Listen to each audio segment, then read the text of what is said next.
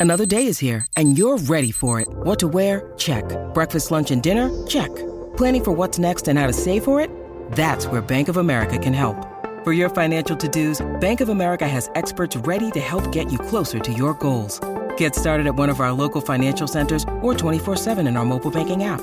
Find a location near you at bankofamerica.com slash talk to us. What would you like the power to do? Mobile banking requires downloading the app and is only available for select devices. Message and data rates may apply. Bank of America and a member FDIC.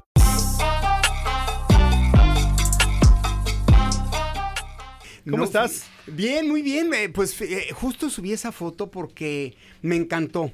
Me Oh, encantó wow. eh, y, y creo que refleja lo que vivimos esa noche en la premier. Fue una premier mágica, maravillosa.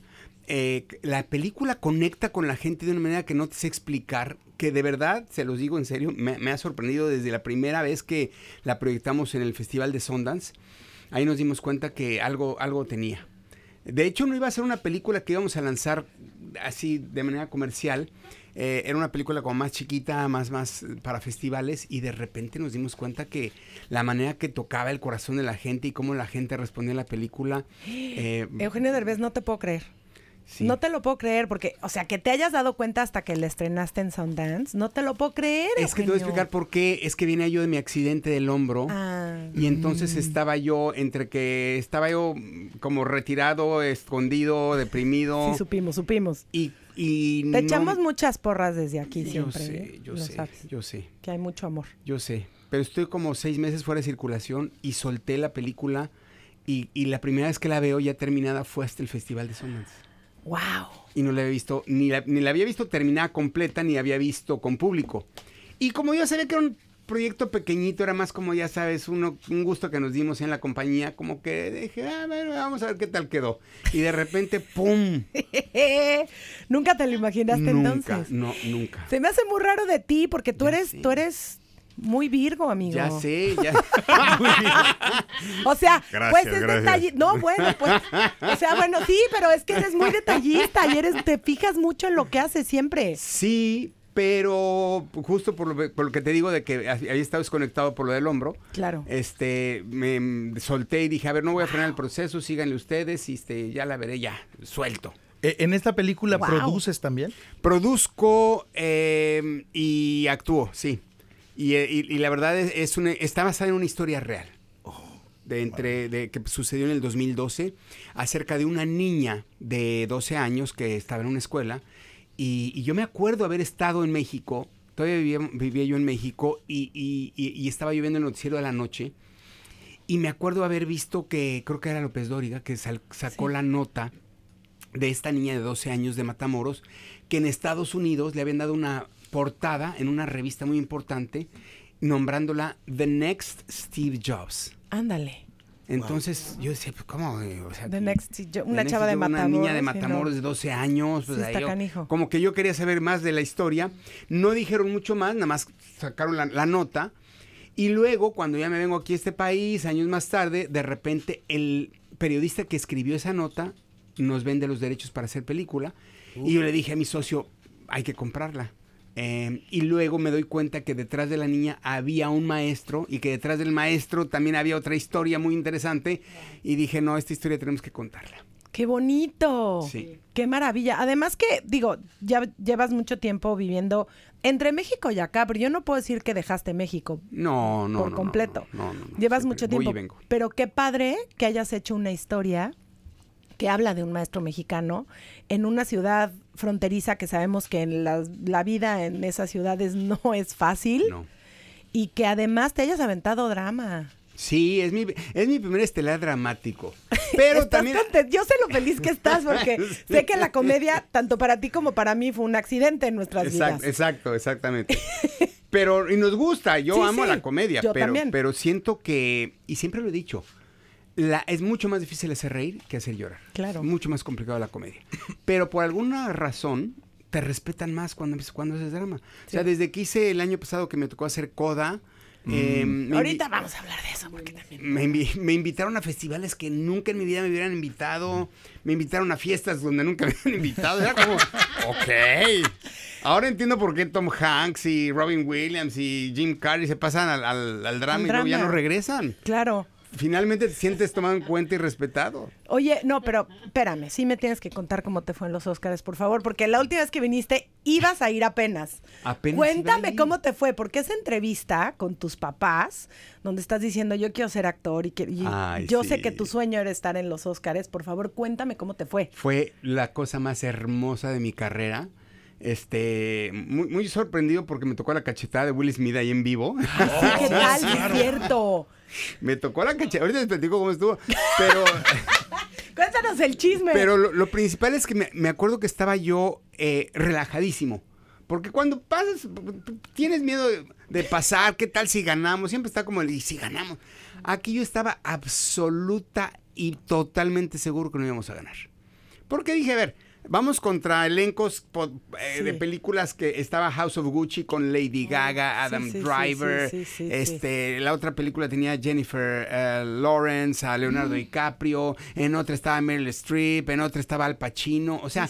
Leonardo DiCaprio, Meryl Streep, Al Pacino, este, Adam Driver, Lady Gaga, dije, no, o sea, y nosotros, nadie más que Estaba yo. Eugenio Derbez. Nada más Eugenio Derbez.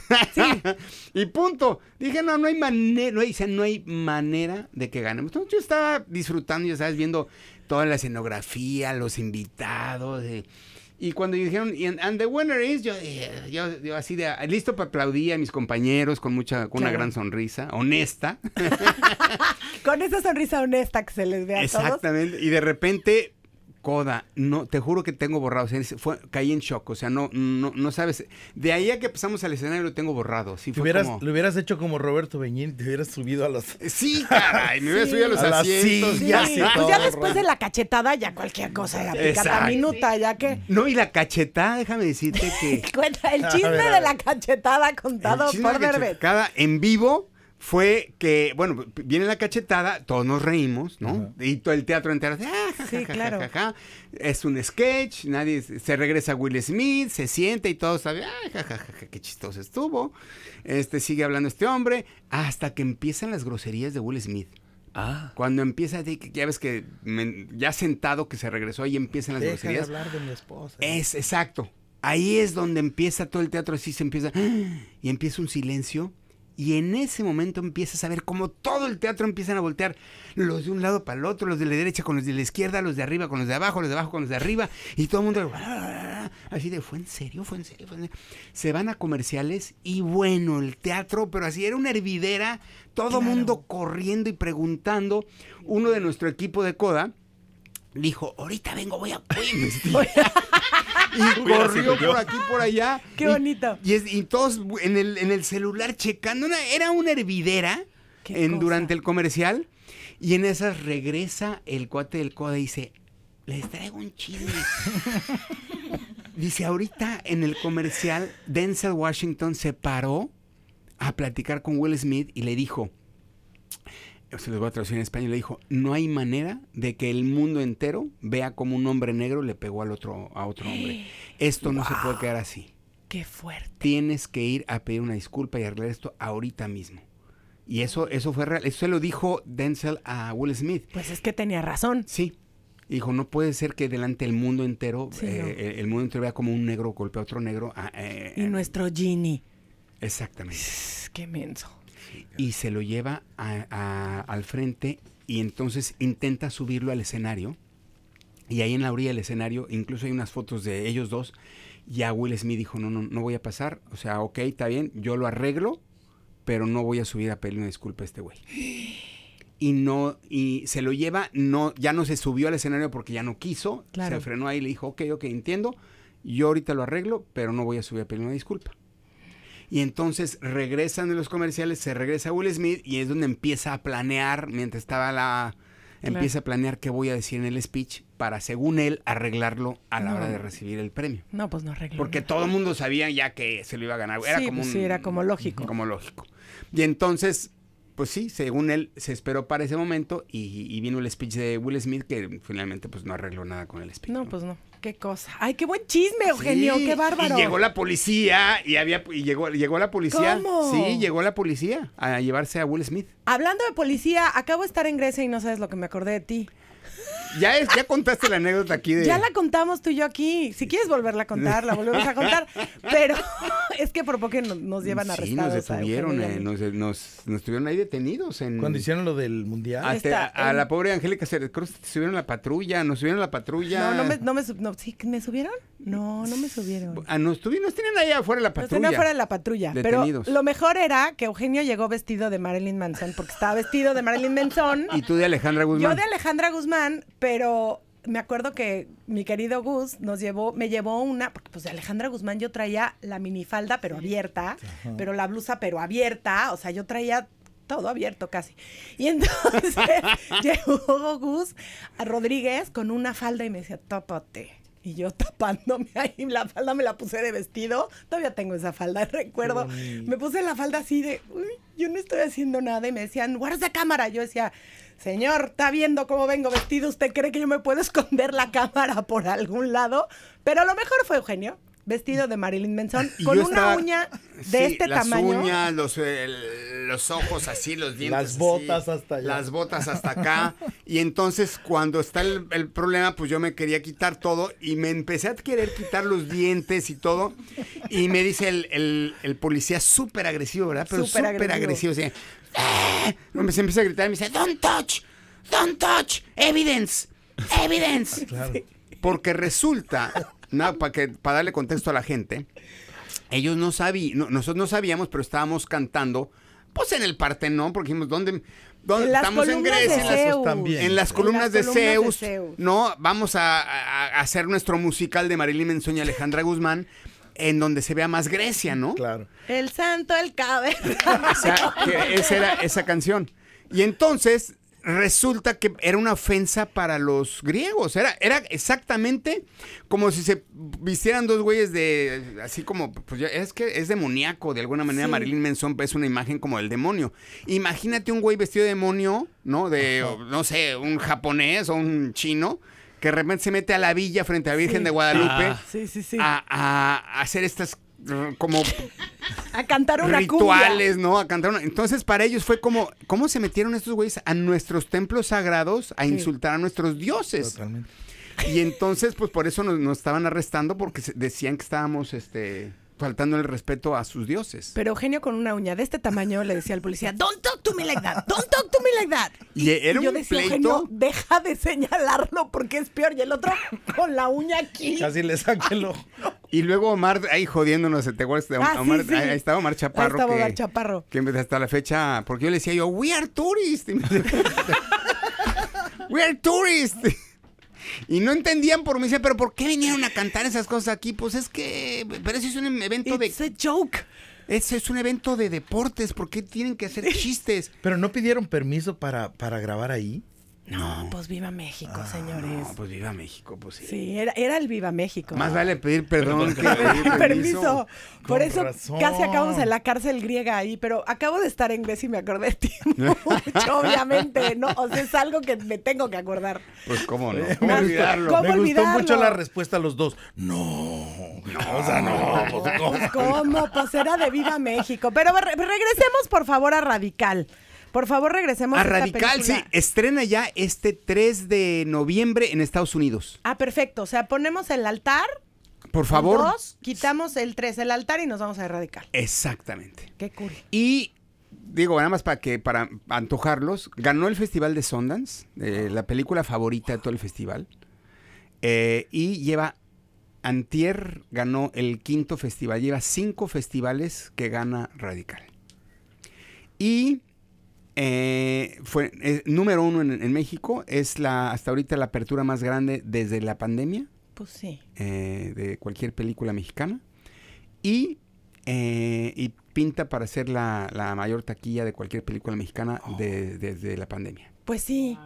Eugenio, perdón que te diga que pues sí, pero es que es lógico, eres Eugenio Derbez. No, todos pero te no, amamos. pero no, pero hay co- cosas que sí, hay cosas que no, pero esta película conecta con la gente de una manera impresionante, te lo juro. Y además que es drama. Me Sí. muero de ganas de verte, porque Coda ya estabas la verdad, dentro de Sí, todo pero en papel drama. pequeñito. Sí, un papel pequeño. Aquí sí es el principal y sí estás en drama. Me muero de ganas de verte, Eugenio. Sí, está linda, está, Oye, está muy padre. Eugenio, nosotros te conocemos obviamente toda la vida, sabemos lo que has hecho, sabemos que, que hiciste ese salto de venir acá y abrirte ese paso. Y siempre quisiste, tú lo dijiste hace rato, ser tomado en cuenta y respetado. ¿Te ha costado más trabajo ser respetado aquí que allá? No, es una gran pregunta. Ay, catalán, mira, a veces sí le, le, gil- le- le- le gira la rata. eh, que- fíjate que no. Yo creo que, yo creo que me costó más trabajo allá, por alguna razón. Hay algo que, que no no sé decir, pero yo creo que me costó más trabajo allá que aquí. Siento que aquí como que me vieron con ojos frescos y allá como ya que me tenían muy encasillado en Ludovico Peluche. Porque yo, yo, yo siempre que, que fui a, a- pedir trabajo en algo serio, que no fuera comedia, me, me costó un huevo y la mitad del otro, porque yo pedía un chance de hacer cine y me decían... Sí, No. no, no sé si les conté esta anécdota, pero ya la contó en algunas ocasiones que, Cuéntala, cuéntala. que yo quería, cuando estaba mi programa en, en el pico, donde me está viendo muy bien a nivel rating, ¿no? Y dices, ah, Que nunca me invitó a ninguno de sus programas, digo, nomás así. Ay, por Nunca en la vida. hijo, Nunca, nunca me invitó, nunca. No me digas eso, vale. Nunca me invitaste, Eugenio. ¿En serio? ¿Es en serio? Ay, Nunca me ¿Es en serio? Nunca me invitaste. Si, si trabajamos juntos fue porque nos llevaron a Grecia y luego a En Alemania. Alemania y en Grecia trabajamos juntos. pero un sketch. ¿por qué? Pero porque Pepe Bastón dijo, llévenla. No te- hasta Pepe tenía nuestra foto de Armando Claro, y Leti sí, en su cierto, oficina sí, porque nos amaba juntos. Pero tú nunca me invitaste. Hijo, mano, ya me hizo quedar mal. No, no importa, tú síguele. Sigues produciendo películas y así he audicionado para ti varias veces. Síguele, yo sigo esperando. ok, no, Ok. ya, ok. ya, ya, ya, ya me sentí. ¿Qué hago? Ayúdame, amigo. No es cierto, no es cierto. Sí te invitó, pero no podías, tenías mucho trabajo. Ajá, sí, ajá. No, te lo juro, se me hace muy raro. Eugenio Derbez. Bueno, ok, sigo con la anécdota. Mejor, síguele, síguele. No, que, que yo quería hacer cine y cuando quise hacer cine yo dije, pues va a ser muy fácil porque ahorita me está yendo bien, ¿no? No. Como que me invitan y de repente nada, nada, nada. Y después de un año de estar yendo con varios productores, un productor me dijo, mire Eugenio, te voy a ser sincero. La verdad es que cada vez que sale tu nombre en una junta, porque me dice, yo te juro que te he pichado en varias películas. Y en ese entonces, sobre todo, se hacían películas como más oscuras, ya sabes, más... todo era... Sexo, pudor y lágrimas y todo ese Ajá, y rollo. oscuro, sí, sí, sí. Eran, eran cosas como más oscuras. Y pues sexo, pues, lágrimas era como más alegrita, pero Sí, ya sabes que todo era... De ahí empezó, de ahí empezó como este regreso del cine mexicano. Todo tiene que ser como oscuro, era- y pobre, tu mamá feo. también. Ajá. Y entonces me Y dijo... nosotros somos muy guapos para ese cine, ese es el problema. Exactamente. Pero me dijo, mira, la verdad es que cada vez que digo tu nombre en alguna junta de, de- de casting con los directores, me dicen, o sea, no manches, o sea, ¿cómo crees que voy a meter a, a Ludovico Peluche o a Longe Moco a mi película? O sea, Sí. no hay manera. Y te lo juro que en ese momento como que me cayó el 20 y dije, sí, pues tienen razón, o sea, de alguna manera tienen razón. Sí, y no. Sí, lo no. sé. Sí, no, perdóname. A mí también me dijeron 80 veces, es que no puedes hacer cine porque eres de televisión. Exacto. Yo decía, pues si crecí en teatro, espérate. O sea, si soy de algún lado, soy de teatro. Exacto. ¿De qué me hablas de televisión? O sea, llevo tres Pero, te- años. pero nos peluceaban, nos peluceaban. Pero nos peluceaban. Sí, y sí, entonces sí. ahí fue donde dije, si na- nadie me va a dar trabajo si no me lo doy yo mismo. Y gracias a ese rechazo fue que eh, empiezo a, me junto con mis escritores para empezar a escribir No se aceptan devoluciones. Gracias a ese, re- a ese rechazo. Tan, tan es así que cuando estábamos haciendo los créditos de No se aceptan, muchos años después, me acuerdo que le dije a, a mi coproductora, le dije, oye, me gustaría poner un agradecimiento honesto de todo corazón de Sí, sí. gracias a todos aquellos que me rechazaron. ¿Me rechaza?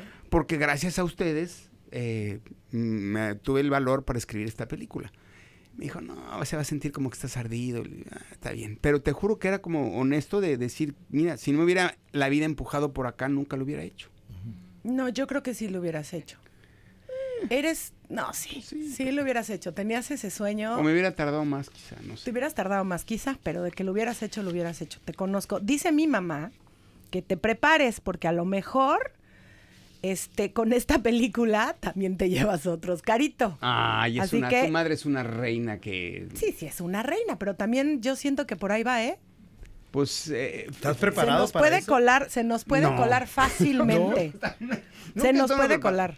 Pero fíjate que, eh, les, voy- bueno, les voy a contar porque es importante que se sepa. Sí, sí nos han, ya después de cinco festivales y todo, nos han dicho, oye, y aquí en Estados Unidos todos, ¿eh? Sí, sí, sí. Son festivales americanos. Nos dijeron, deberían de aplicar para los premios. Claro que Pero sí. para entrar al circuito de premiación se requiere una inversión muy grande. Por ejemplo, Mm. para que lo vean todos los miembros de la academia, Sí, que claro. son 8 mil alrededor de todo el mundo, nada más para que puedan mandar tu película a, a todos los miembros alrededor del A mundo y hacer, ¿no? y, y hacer screenings para que la vean, es medio millón de dólares. Benodel, véndete un carrito. Haz algo, Benodel. La queremos ahí. medio millón de dólares. Entonces estamos buscando a ver si los estudios con los que estamos este, nos, nos, nos, in- nos ayudan con la inversión para inscribirla. Pero no, no es Si gratis. fuera- Mucha gente piensa que, ah, pues es gratis y nada más No. es cuestión de que la vean y vot. No. Pero, Sí, pero pensando en, en que sería una inversión, porque si llega a estar en los Oscars, ganes o no ganes, mucha gente la conoce, mucha gente la ve y ese, y ese dinero se podría recuperar. Pues es lo que yo digo, pero. Veamos de hacer, veamos de hacer una, una cooperacha, ¿no? Ah, Exacto. Una Una cooperacha. cooperacha Que para. no la tenemos que ver la película, no, no, Exacto, no, no, exacto, no estemos ¡Este aquí. Eugenio! No estemos aquí echándole Este. Eugenio, yo hago la cooperacha desde ahorita. Mira, si te agarramos a No, está 500 bien mil que- personas, 500 Un mil personas que nos donen un dólar, ya estamos. Ah, pues está, está fácil. Entonces, el chiste es conseguir a las 500 mil personas. Si van 500 mil personas, a ver, debería, deberías Claro. hacer cooperacha entrando al cine. Fíjate- Si te gustó, danos un dólar. Eh, ¿Ya? es una buena idea. ¿Entraría como película mexicana? ¿Como No, extranjera? es que esa es otra. Le dije, a ver, ¿por qué no aplicamos como pel- mejor película extranjera como película mexicana? Bueno, porque está, además es en español. Claro. Mm. Hacía rato que no hacía algo 100% en español y este es totalmente en español. Pero resulta que el dinero lo puso una, un estudio americano. Americano. Y entonces no aplica como película mexicana. Entonces está más emocionante conseguir esas 500 mil personas que nos donen un dólar, porque imagínate si se gana mejor película, maestro. Sí. Oye, no es, no es mala idea, ¿eh? No, no es Podemos- nada Podemos mala hacer idea. socios a todos. Sí, claro. Ah, hay, hay un... Fíjate, Y que ya- nos pasen me- un pedacito de cada Oscarito. Exacto, y, y un crédito, sí, fíjate, lo voy a, lo voy a plantear, ay, que está, está No es mala idea. Nosotros te ayudamos a hacer una cooperacha. Órale. Te va. ayudamos a hacer una cooperacha aquí en la Vale Show, una campaña todas las mañanas. Oye, Para de a que dólar en Radical llegue al dólar Oscar, sí, órale. sería lo máximo que Radical llegara al Sí. Oscar. Y como tú bien dices, no como película extranjera, como peli. Sí, como peli, Es- peli, claro, peli, sí, sí. claro. sí. Y aparte es una película que habla de, de- de México y aparte habla eh, de... Lo he venido diciendo, siento que esta es la, primera película mexicana de superhéroes. Ay, Nada más que estos son de carne y hueso. Y existen, o sea, estos personajes que van a ver en la película existen. Estuvieron con nosotros en la primera en, en México. Wow. Eh, de hecho, ¿vienen aquí a Los Ángeles o no? No, no vienen, no vienen, no pueden venir. Es No, pues ahorita hay que ahorrar para meter la película a los. Oscars. no, manches, y o ahorita los sí, traemos no. o nos ahorramos. Sí, ¿no? no, sí, sí, sí. Ahorita hay que ahorrar. Pero este, pero sí, es una película, te repito, basada en, en gente real, en, en gente buena, en gente que, que está haciendo algo por México. Este maestro logró algo muy importante, al grado de que estamos ahorita hablando con, con gente del gobierno, tanto en México como en Estados Unidos, para ver si replican su modelo en más escuelas. Qué emoción. Es lo que te iba a decir. Yo eh, he tenido la oportunidad de ver solo este pequeñas escenas de la peli y es lo que te iba a decir, este cuate trae un rollo que ojalá se implantara en otras escuelas. Eh, Pues está documentado de que funcionó, o sea, su, su método funcionó en, en- en- de un año a otro, en tan solo un año, les cambió la vida a estos niños. De- eran los peor calificados, ese grupo en especial estaba entre los peor calificados a nivel nacional. No manches. Y ya verán, no les cuento más, ya verán lo que pasó. No nos cuentes, pero es que es exactamente lo que necesitamos en el mundo entero y sobre todo en mi México lindo y querido, educación. Sí. Y ¿Quién una dirige, educación es eh? diferente. Dirige un, eh, es un director eh, nacido en Kenia. Ah, ¿Una caray. película en español? Eh, Sí, nacido en Kenia, pero es americano. O sea, vivió toda su vida en Estados Unidos y en Alaska. Y te voy- ahora me vas a decir, pero ¿cómo y por qué? No, Bueno, es que se- esta es otra raro. historia muy interesante. Este keniano americano alasqueño, Eso de alasqueño me gustó. ¿verdad? No, ¿De dónde soy alasqueño? ¿O qué- es que ¿cómo es alasquense o qué? Alas, ¿Quién sabe? Alaska. Alas, Sí. Alascanian. No sé. Alaskanian. Bueno, Alaskawense. Alaskian. Eh, bueno, ese güey. Bueno, este cuate resulta que lo conocimos porque estudió cine junto con Ben Odell, mi Ah, socio. mira. Ajá. Estudié cine con él y entonces eh, eh, de- decide Ben producirle su primera película Ah, en el 2007. Y su primera película se llamó Sangre de mi sangre y resulta que esta película es cuando conozco a Ben, el año que conozco a Ben y Ben me invita a hacer un cameo en esa película. Ah, Y yo salgo en esa película y esa película gana el Festival de Sundance en el 2007. wow. Después de que gana el Festival de Sundance en el 2007, eh, este hombre esperó que le iba a llover trabajo, no le llueve trabajo, se deprime, se retira y se autoexilia y se va a vivir a Guatemala. Y ¿Por aprende qué? No me español. preguntes. Y aprende español. Wow. Y se queda ahí en Guatemala y allá o sea, ha, ha estado viviendo por varios años. Y cuando le llega este guion a, a Ben, cuando, cuando nos llega la idea, me dice, oye, ¿y qué tal Chris, Chris Sala? Y le digo, ¿qué, qué ha sido de él? Me dice, no, pues le pasó esto y está retirado en Guatemala, pero tiene toda la vibra y aparte ahora ya habla español. Y le mandan el proyecto y me dice, es justo lo que estoy lidiando ahorita con la escuela de mi hijo, conozco este mundo porque lo que sucede en México Sí, sucede sí. en toda Latinoamérica. Y, y él decide escribir el guion. Y él escribe el guion y dirige la película. Qué maravilla. Y le queda espectacular. la Eugenio, de verdad, ya nos tenemos que ir, ¿va? Ya sé, ya me están haciendo cara tu gente que ya nos tenemos que ir. Y eso que es gente que quiero, ¿eh? Exacto. Pero, Pero, Eugenio, no tengo cómo agradecerte. Primero, Ay, que hayas hecho esta película. Segundo, que estés tratando de implementar este modelo en otros lugares, porque creo que eso va a hacer una diferencia en nuestro país. Ojalá, Sí, lo logres, ojalá te escuchen. Y aquí también, en Estados Unidos también creo que Sí. necesitamos otro modelo de educación. Creo que en el mundo entero se necesita ya. Yo, yo, rápidamente, yo no sabía, yo pensé que aquí en el primer mundo estas cosas no pasaban. Y ahora que fui a, a- fuimos a Washington y Ujú. a hablar con, con. Eh, con- hablamos con la vicepresidenta, hablamos con el secretario de Educación, que resulta que es latino, bendito sea Dios, y mm, conocía, me conocía.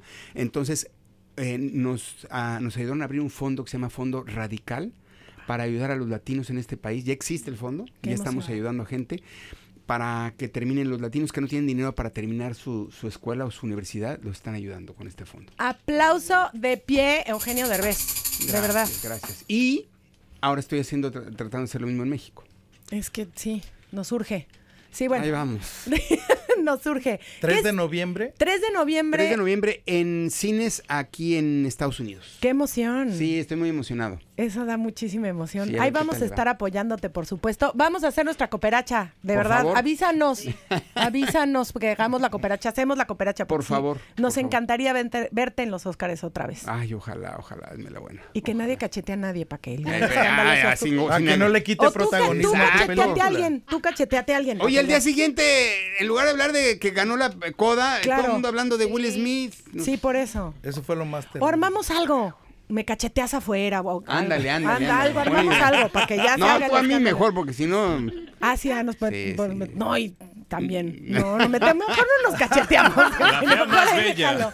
Ahí déjalo, mejor no. Gracias, en serio, te deseamos Ay, eres todo el una reina, éxito como siempre. del universo. Mil te gracias. amamos, Eugenio Yo, Derbez. yo, yo, a ti- ya sabes que yo a ti también muchísimo. Lo sé. Y aparte, no, me, me da gusto, te ves súper, te ves como que rejuveneciste. ¿Verdad? Te ves muy bien. Gracias. Sí, Qué bueno. sí, sí. Sí, vas para Sí. atrás. Es como Benjamin Button. Va a acabar de tres años. Ahí te encargo. Va a acabar de bebé. Ahí te encargo. Te adoro, Eugenio. Igualmente, Angelita.